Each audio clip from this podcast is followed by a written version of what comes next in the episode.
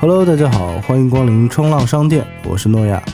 冲浪商店电台已经成立一年了，非常感谢啊各位听众的陪伴与鼓励。这里呢，对于本店最新消息呢做一个通告，也对明年推出的新系列做一个预告。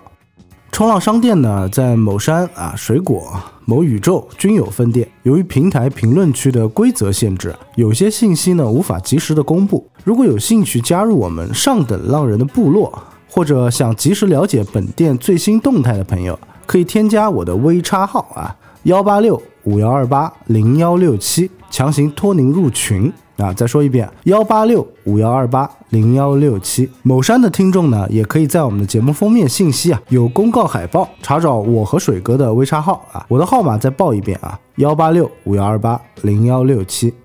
第二个呢，关于冲浪商店的各个栏目，借这个机会啊，和新老听众做个介绍和预告。冲浪商店目前呢是有四档栏目，一块白布栏目会推荐给大家一些我们主播私藏喜好或值得探讨的好电影，也会结合热点或者槽点做一些新片大 IP 的前瞻和观后。明年呢依然会延续冲浪肥而不腻、稳中带甩的风格啊，与听众们共同在电影这块白布上面欣赏缤纷的光影。太浪生鲜栏目呢一直以来在传递我们冲浪商店各个店员的喜闻乐见。兴趣爱好、生活态度和独到的见解，或阳春白雪，或下里巴人，热爱生活、充满回忆的您，也一定不要错过了。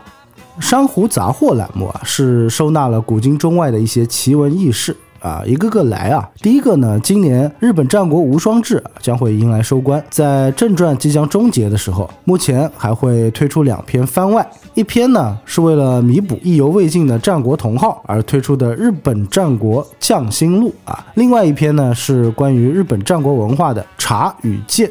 这个系列之后啊，虽然不一定会继续补充了。但是武士道的开端、平原争霸和幕府的黄昏、维新志士与新选组也在我们番外的考虑范围之内。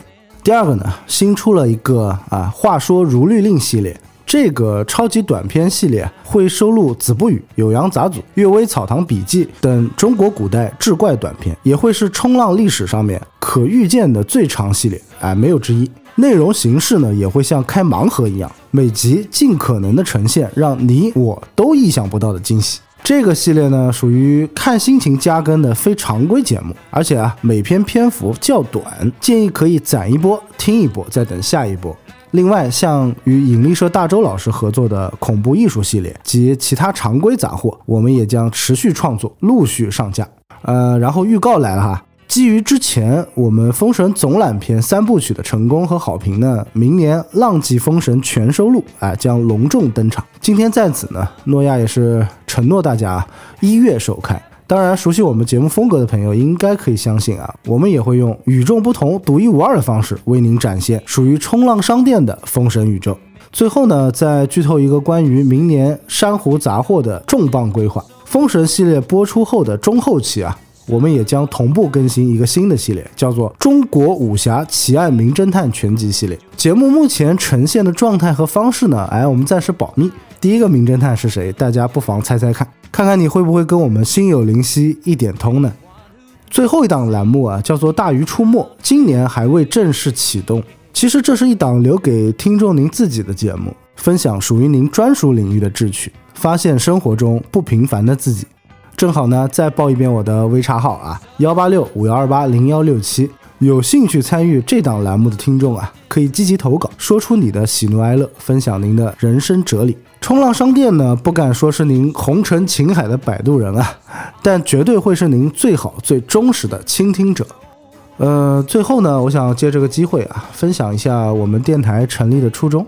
啊，成立的源流呢，其实就是新冠疫情暴虐横行最嚣张的那段时期。与其说关门闭户阻绝心之壁垒啊，不如我们用微弱的电流给我们自己和世界增加一些快乐。所以早期呢，电台的名字我称之为“昙花一现”，并非是转瞬即逝之意啊。《法华经》有云：“佛告舍利弗，如是妙法，诸佛如来，实乃说之，如幽昙波华，实一现耳。”意思呢，就是说灵感创意至了极岭，如是妙法，种种灵锐，只如闻幽檀菠萝花啊，三千年一现。这种禅机呢，就在你我共享之时，难得一遇。如果能如昙花般绽放啊，一现又何妨呢？哎，当然了，最后这个名字因为大家觉得太丧且晦涩，以水哥为主啊，各位挚爱亲朋全票否决，所以呢，就有了今天畅游乐观电波的我们不羁的冲浪商店。我们的节目呢，因为目前时间安排的原因啊，和些许强迫症对品质的一些苛求。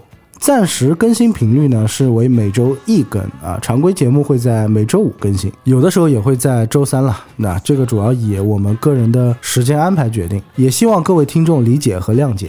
如果您喜欢、认可我们的节目呢，首先我们由衷的感谢和祝福您。如果您顺手的话、方便的话，也希望帮忙点赞、分享、评论、加关注。最后呢，冲浪商店提前一个月啊，这个应该是比较早了。祝愿所有听众朋友，新的一年喜乐安康，踏浪生财。纵然人生不重样，丢掉烦恼来冲浪。